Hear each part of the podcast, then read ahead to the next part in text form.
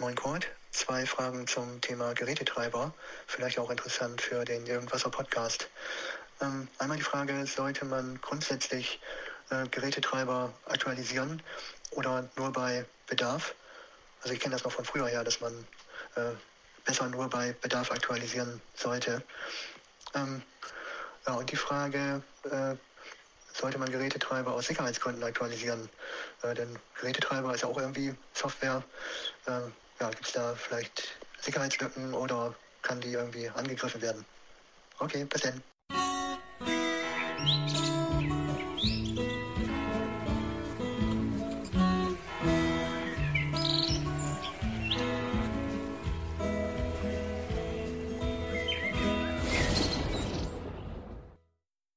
Nun, Dennis, ähm, die Frage ist durchaus berechtigt und auch gut. Sie lässt sich allerdings nicht so gut beantworten.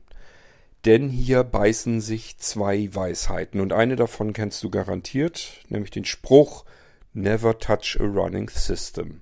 Also ein System, das gerade in dem Moment, wo man damit arbeitet, sehr gut funktioniert und man ändert daran etwas, dann kann dieses Ändern eben auch bedeuten, ich ändere es insofern, als dass es hinterher nicht mehr gut funktioniert. Dass irgendwas passiert, dadurch, dass ich eigentlich nur ja beste Absichten hatte und meine Software aktuell halten wollte, damit da nichts passieren kann. Genau dadurch ist aber was passiert. Ich habe mir Probleme, Fehler eingehandelt, die ich vorher natürlich nicht eingeplant hatte. Ähm, wir hatten zum Beispiel jüngst ein Beispiel, ein solches Beispiel, wo man sich als Screenreader-Anwender durch ein Treiber-Update ähm, Probleme hereingeholt hat, die man ohne das Update nicht gehabt hatte. Denk mal nur an den äh, Realtek HD Audio Chipsatz. Naja, was heißt den? Es sind nicht den, sondern es sind ähm, einige Realtek HD Audio Chipsätze, die wurden mit einer neuen Treiberversion beliefert mit dem Hintergrund, dass Intel gesagt hat, wir müssen zusehen, dass wir an unseren Rechnern, an unserer Hardware insgesamt Strom sparen. Der Audiochipsatz steckt mit im Intel-Prozessor drinne. Das heißt, auch der Audiochipsatz soll gefälligst Strom sparen und somit wird der Soundchipsatz innerhalb kürzester Zeit, wenn man merkt, der wird gerade nicht gebraucht, dann wird er in den Sleep Mode geschickt. Dabei hat Realtek sicherlich nicht Screenreader-Anwender auf dem Schirm gehabt. Und das bedeutet, die haben sich einfach gesagt, okay, wenn jetzt jemand Musik hören will oder so, ob da jetzt die erste Sekunde dabei verloren geht oder nicht.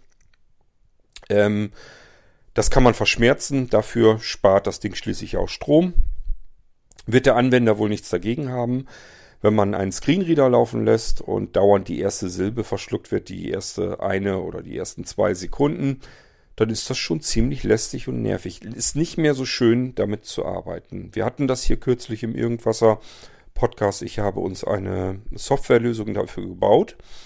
Schöner wäre natürlich aber trotzdem gewesen, man muss da nicht extra ein Stückchen Software wieder im Hintergrund laufen lassen, denn diese Software ähm, benutzt ja auch den Prozessor, also das komplette System frisst mir also Ressourcen weg, die eigentlich nicht nötig wären, weil sie in dem Fall ja nur dazu genutzt wird, damit dieser Soundchipsatz nicht, sich nicht schlafen legen, las, legen kann.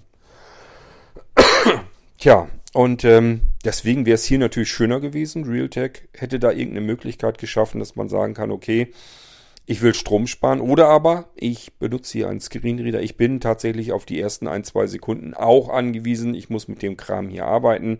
Bitte lasst den Audio-Chipsatz in Ruhe was das Energiesparen jedenfalls betrifft. So, das heißt, hier haben wir es sogar gehabt, dass wir Hardware verbaut haben, den Realtek HD Audio Chipsatz. Es kam, hat auch immer einwandfrei funktioniert. Es kam ein Treiber-Update. Man sagt sich Treiber, ja, besser, wenn ich sie aktualisiere, werden Fehler bereinigt, kommen vielleicht neue Funktionen hinzu, Verbesserungen. Auch in diesem Fall eigentlich ja eine Verbesserung ähm, der Audio-Chipsatz hilft mit beim Stromsparen. Das ist ja auch im Sinne des Anwenders, dass wir sagen, Strom sparen, das ist mein Strom, ich muss den hier bezahlen, also weniger Verbrauch, weniger Kosten. Das ist natürlich unterm Strich bringt das nichts, aber äh, trotzdem äh, freut man sich ja erstmal. Ist ja erstmal eine Verbesserung, ist erstmal ein Schritt in die richtige Richtung. Nur haben wir es als Screenreader-Anwender eben mit besonders gravierenden Nachteilen zu tun, die das natürlich überhaupt nicht wettmachen. Wir hätten sicherlich eher gesagt, den aktuellen Treiber hätte ich mir lieber erspart und dafür ein weiterhin schön knackig funktionierendes System gehabt, wo ich mit meinem Screenreader alles verstehe jederzeit und auch nicht extra Software laufen lassen muss, nur damit der Treiber ähm, daran gehindert wird, den Sound-Chipsatz schlafen zu legen. Ja, ähm, es hat auch schon das Problem gegeben, dass beispielsweise UEFI-Updates des Rechners über die Windows-Update-Funktion mit aktualisiert wurden und in dem Moment halt irgendwas schiefgegangen ist. Irgendwas mit dem Update schiefgegangen ist, das System abgekackt ist, ähm, Stromausfall, was auch immer, kann ja alles Mögliche passieren.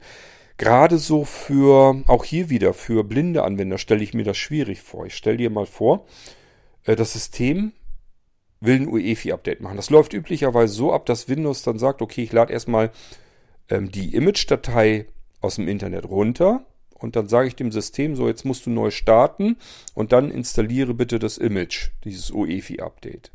Das heißt, Windows fährt sich dann runter, startet neu, aber nicht Windows startet neu, sondern die unterste Ebene sozusagen und die installiert jetzt in Ruhe das ähm, UEFI-Image. Das Problem ist nur, uns blinden Menschen erschließt sich das natürlich nicht. Da ist keine Soundausgabe drin und nichts. Für uns sieht es so aus, als würde Windows beim Starten festhängen. Als würde da ähm, schlicht und ergreifend nichts weiter passieren. Da hat man sicherlich erstmal ein bisschen Geduld, der eine ein bisschen mehr, der andere ein bisschen weniger. Aber nun stell dir mal vor, da ist jetzt jemand bei, der sagt, irgendwas ist so schief gegangen, schalte ich mal eben den Rechner aus und wieder an. Jetzt kommt es natürlich darauf an, wie der Hersteller das ähm, fabriziert hat. Es gibt einmal die Möglichkeit, dass du eine UEFI updatest und wenn da was passiert, dann startet er in der Vorgängerversion einfach wieder neu.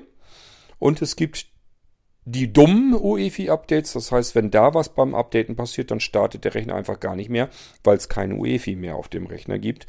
Und ein UEFI brauchst du dazu, damit der Computer überhaupt erstmal generell funktionieren kann. Ein UEFI früher BIOS ähm, sagt dem Rechner im Prinzip, ähm, ja, du hast jetzt zum Beispiel hier an dem Anschluss eine, ein Laufwerk dran und hier ist ein Laufwerk und das Laufwerk davon kann man starten.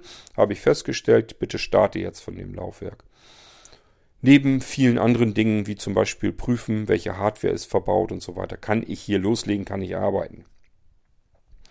So, das heißt, das UEFI ist wichtig, sonst funktioniert der komplette Rechner nicht. Ist die Firmware des Rechners das quasi die Software, die das Gerät überhaupt erst ähm, nutzbar macht. Das hat mit dem Betriebssystem gar nichts zu tun. Das Betriebssystem würde alleine nicht starten können, sondern es ist immer BIOS bzw. UEFI, äh, was unseren Computer mit Leben erfüllt, wenn wir den Einschaltknopf drücken. Und wenn das System fehlt, dann weiß unser Computer gar nicht, dass er ein Computer ist, was er tun soll. Er weiß also auch nicht, dass er ein Windows starten soll und somit funktioniert der ganze Rechner nicht.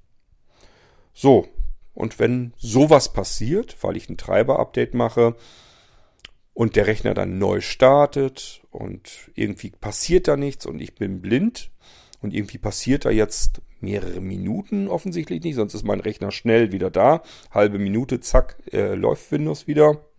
Kann ich arbeiten und höre meinen Screenreader und Startsound. Aber hier passiert schon seit zwei, drei Minuten nichts.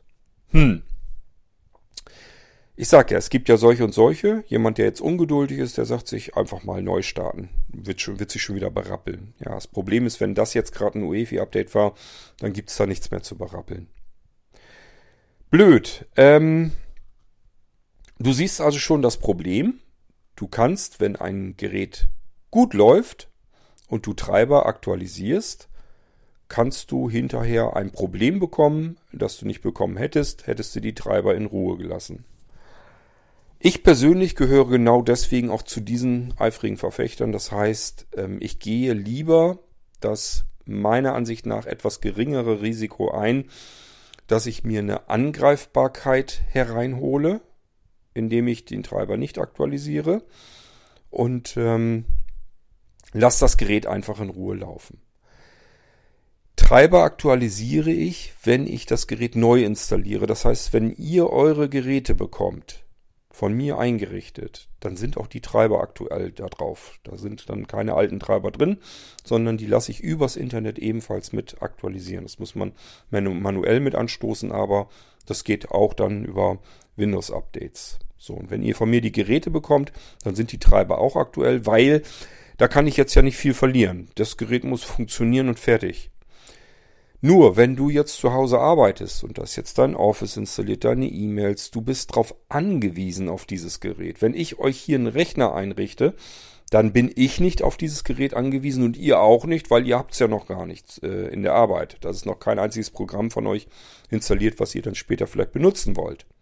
Ist noch nicht euer E-Mail-Postfach eingerichtet und nichts. Ihr arbeitet mit dem Gerät nicht. Also seid ihr in dem Moment nicht zwingend darauf angewiesen, dass der jetzt sofort funktioniert weiter. Und ich nicht, weil es nicht mein Gerät. Ich habe meine eigenen Geräte und die lasse ich auch tatsächlich größtenteils in Ruhe üblicherweise. So, und deswegen installiere ich da die Treiber nagelneu. Aber wenn ihr bei euch euren Rechner ähm, in Arbeit habt und damit arbeitet tagtäglich und seid darauf angewiesen, müsst ihr euch zumindest ähm, darüber im Klaren sein, wenn ihr Treiber aktualisiert, dass dabei irgendetwas passieren kann, ihr euch irgendwelche Probleme einhandelt, die nicht passiert wären, wenn ihr das ganze Ding einfach in Ruhe gelassen hättet. So, das ist aber ja nur ein Teil deiner Frage. Den anderen Teil, den muss ich dir ja auch wahrheitsgemäß beantworten. Und natürlich ist es so, dass Treiber Software ist. Und Software, die nicht aktualisiert wird, wird angreifbar. Und das passiert auch. Beispielsweise, wenn du ein Notebook hast, ist da eine Kamera drin und das, was ähm, von außen ähm, Menschen, die es nicht so gut mit dir meinen, natürlich am liebsten gerne hätten, ist ein Rechner, mit dem sie dich ausspionieren können. Das heißt, Mikrofon einschalten können, ohne dass du es merkst, Kamera einschalten können, ohne dass du es merkst. Solche ähm, Software gibt es und die benutzen natürlich auch weit verbreitete ähm, Treibersoftware. Wenn die Dinger dann irgendwelche Angriffslücken bieten, dann wird das natürlich ebenfalls mit ausgenutzt. Ja, ähm, da ist zum Beispiel der Hauptsinn, dass eben die Kamera am Notebook angestoßen werden kann, ohne dass die Kontroll-LED leuchtet. Ähm, und da ist die erste Angriffstaktik, die man so haben kann, ist natürlich der Treiber für das Kamerasystem. Da muss ich irgendwie eine Lücke finden, dass ich mir das Signal von der Kamera abgreifen kann, ohne dass meine LED leuchtet. So, und beim Mikrofon ganz genauso. Ich weiß gar nicht, ich glaube, die meisten Notebooks und so weiter, die haben gar keine LED fürs Mikrofon. Ähm, aber das gibt sicherlich auch. Und ähm, wenn das Mikrofon eingeschaltet ist, dass dann irgendwie so eine Aufnahmelämpchen dann ähm, entweder vielleicht sogar blinkt oder, oder eingeschaltet ist zumindest. Und auch hier ist die Königsdisziplin natürlich das Mikrofon laufen zu lassen, mir das Signal abzugreifen, rüber zu transportieren, durchs Internet hindurch, dort wo ich es dann verwerten kann. Und ähm, dabei die Leuchte natürlich auszulassen. Der Benutzer soll ja davon nichts mitbekommen. Und hier ist auch wieder die beste Stelle, wo man da angreifen kann, eben der Treiber. Ja, und man muss natürlich auch hier sehen, ähm, wenn es Probleme gibt oder einen Fehler gibt oder so. Und das können auch Probleme oder Fehler sein, an die du jetzt in dem Moment noch gar nicht denkst. Es kann zum Beispiel sein, dass der Hersteller von einem Fehler weiß, der ganz mies ist, ganz fies, dass irgendwas ganz Schlimmes passiert, beispielsweise von einer SSD, die nicht mehr funktioniert wenn man irgendetwas Bestimmtes damit tut. So, und das ist bei dir aber noch nie passiert, weil du das noch nie getan hast. Keine Ahnung, frag mich nicht. Ähm, nehmen wir mal an, es gibt irgendwelche wilden Tools, die das nicht feststellen, dass das eine SSD ist. Und die versuchen da jetzt eine Defragmentierung drauf zu starten. Und die SSD kann das aber nicht ab, die Defragmentierung. Da geht der Controller irgendwie, macht er dann Scheiße, baut Scheiße und dadurch äh, geht die Firmware mit kaputt oder so. Und dann ist die SSD nutzlos. Ähm, nur mal so als Beispiel, was ich mir vorstellen könnte, was beispielsweise so passieren könnte. Ähm, und der Hersteller weiß davon und sperrt das. Also haut das einfach in einem Treiber raus, dass du auf gar keinen Fall, auch nicht aus irgendeiner creepigen Software heraus, die Chance bekommst, eine Defragmentierung auf einer SSD anzuschmeißen. Ähm, ja, und jetzt kommst du aber doch irgendwie an so ein Programm ran und hast den Treiber noch nicht aktualisiert. Das heißt, du hast diese Sperre gar nicht drin. Bei dir geht das also noch mit der Defragmentierung. In dem Moment zersemmelst du dir die Firmware. Zur Erklärung hier nebenbei vielleicht mal. Früher musste man Festplatten defragmentieren, weil Festplatten eine rotierende Scheibe haben. Auf dieser Scheibe ist eine magnetische Schicht und ähm, dort ähm, bewegen sich, darüber bewegen sich Schreibleseköpfe, die diese magnetische Schicht auslösen können, wie so ein Tonkopf von einem Tonband oder einem Kassettenrekorder. Und ähm, diese Schreibleseköpfe können aber immer nur eine Position auf dieser drehenden Scheibe ähm, abgreifen und ähm, eine Datei kann aber über verschiedene Positionen auf dieser magnetischen Schicht abgespeichert sein. Das heißt, der Schreiblesekopf muss beispielsweise ganz runter in die Mitte ähm, der drehenden Scheibe, um den ersten Teil der Datei zu laden. Und dann ist der zweite Teil der Datei am äußeren Rand. Das heißt, der Schreiblesekopf muss ganz zurück auf die Position zum äußeren Rand hin. Und dieser Weg, der ist nutzlos. Da können wir keine Daten abgreifen. Und wenn das ganz viel ist, dann heißt das Fragmentierung der Festplatte.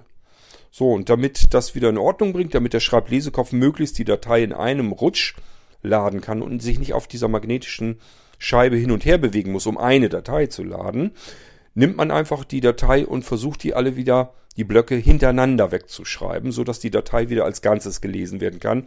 Der Schreiblesekopf zum Lesen dieser Datei nicht auf der Platte hin und her marschieren muss. Das ist auch etwas, was man hört auf magnetischen Scheiben, also auf Festplatten. Wenn dieser Schreiblesekopf sich ständig bewegen muss, dieses Rumgerattere, das kann man ganz deutlich dann hören. Und wenn das ganz viel ist, dieser Schreiblesekopf sich sehr viel bewegen muss, ist das ein gutes Zeichen dafür, dass da sehr viel schon fragmentiert ist. Dann lohnt sich das, eine Festplatte zu defragmentieren. Bei ja SSD ist es komplett ähm, kontraproduktiv. Da können wir es gar nicht gebrauchen. Hier haben wir es mit direkt ähm, anvisierbaren Speicherzellen. Das heißt, hier muss man im Prinzip nur gucken an einer bestimmten Speicherzelle. Hier gibt es keine Schreibleseköpfe, sondern hier muss man nur eine Adresse auslesen auf der SSD. Man sagt einfach, äh, ich muss jetzt hier den einen Speicherblock, da will ich jetzt gucken, welchen Zustand hat der. Und bei einer SSD ist es nun wieder so, je öfter dieser Speicherblock gelöscht wird und neu geschrieben wird, ähm, desto schneller veraltet dieser Speicherblock und deswegen ist da auch so eine Intelligenz drin im Controller der SSD, der ähm, die dafür sorgt, damit diese Speicherblöcke auf meiner SSD gleichmäßig neu geschrieben werden. So, und wenn ich jetzt ständig anfange zu defragmentieren, äh, das heißt, diese Blöcke ständig zu löschen und zu überschreiben, unnützerweise, weil es bringt mir nichts. Es ist ja kein Schreiblesekopf mehr da, der hin und her schieben muss. Ähm, ist das sogar das Gegenteil von dem, was ich will. Es ist also kontraproduktiv.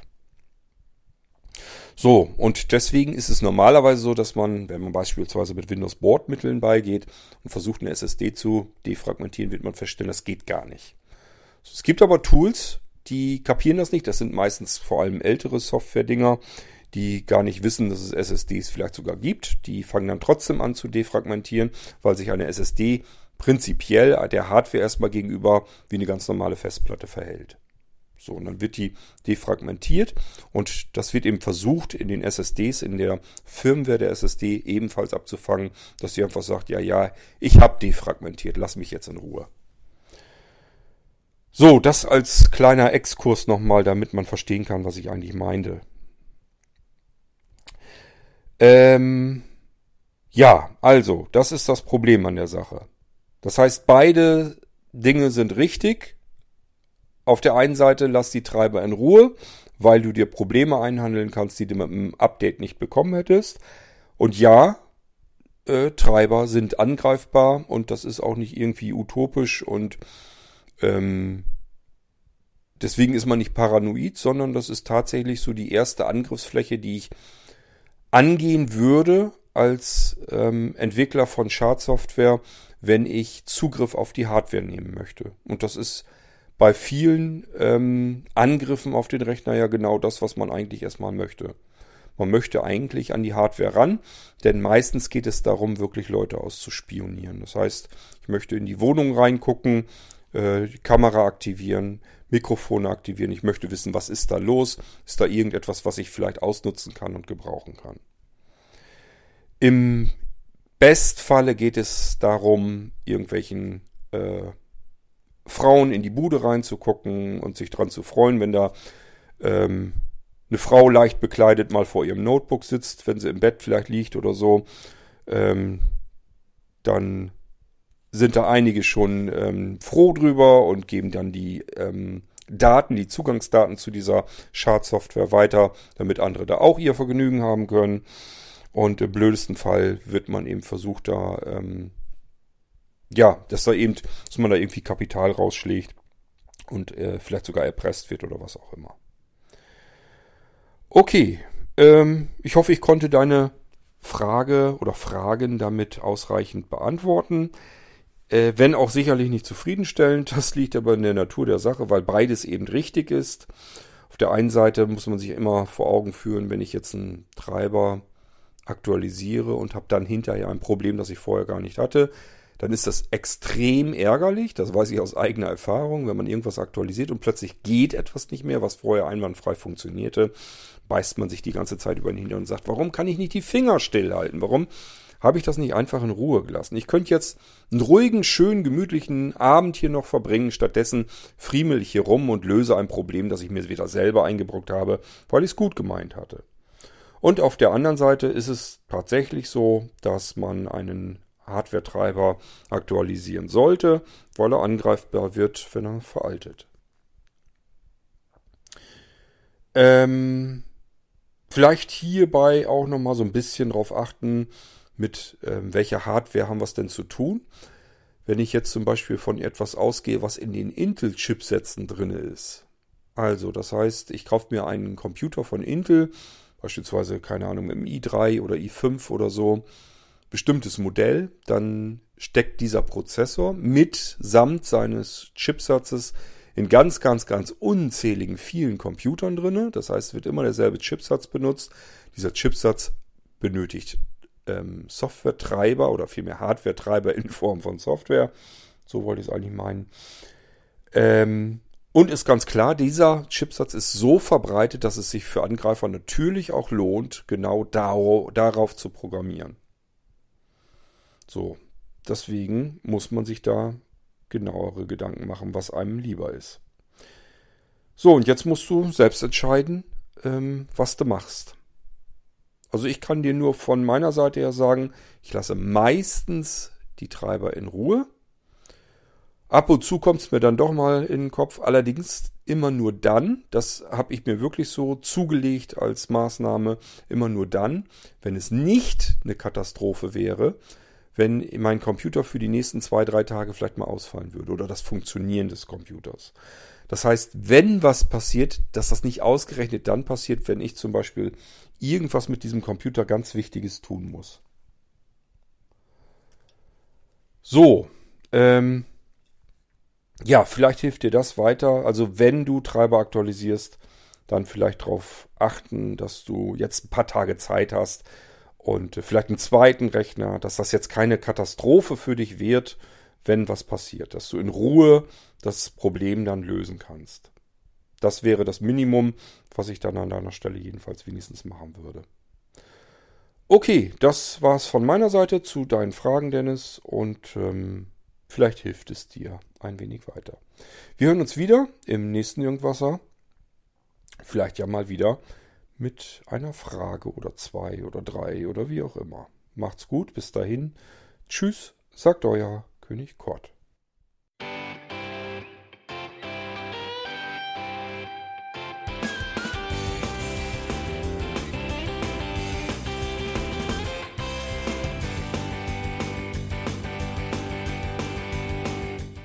Das war Irgendwasser von Blinzeln. Wenn du uns kontaktieren möchtest, dann kannst du das gerne tun per E-Mail an podcast.blinzeln.org oder über unser Kontaktformular www.blinzeln.org. Blinzeln schreibt man in unserem Fall immer mit einem D in der Mitte.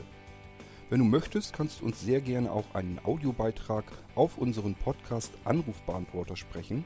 Der hat in Deutschland die Telefonnummer 05165 439 461. Und wenn du uns aus dem Ausland anrufen möchtest, dann ersetze einfach die erste 0 gegen die 0049 für Deutschland. Wir bedanken uns für dein Interesse und freuen uns schon darauf, wenn du auch beim nächsten Mal wieder mit dabei bist.